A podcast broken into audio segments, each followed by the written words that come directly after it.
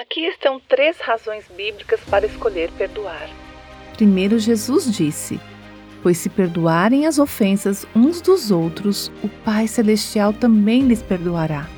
Mateus 6,14. Uma razão para perdoar é para que Deus nos perdoe. A segunda razão é: Paulo falou aos cristãos em Corinto que perdoassem para não dar lugar ao diabo. Quando não perdoamos, damos a Satanás vantagem em nossas vidas e no corpo de Cristo.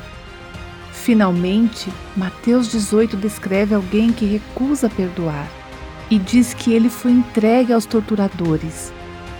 Quando recusamos perdoar, podemos experimentar as consequências espirituais, emocionais e até físicas de manter a amargura em nossos corações. Portanto, se você quer ser perdoada, protegida e livre, escolha perdoar hoje.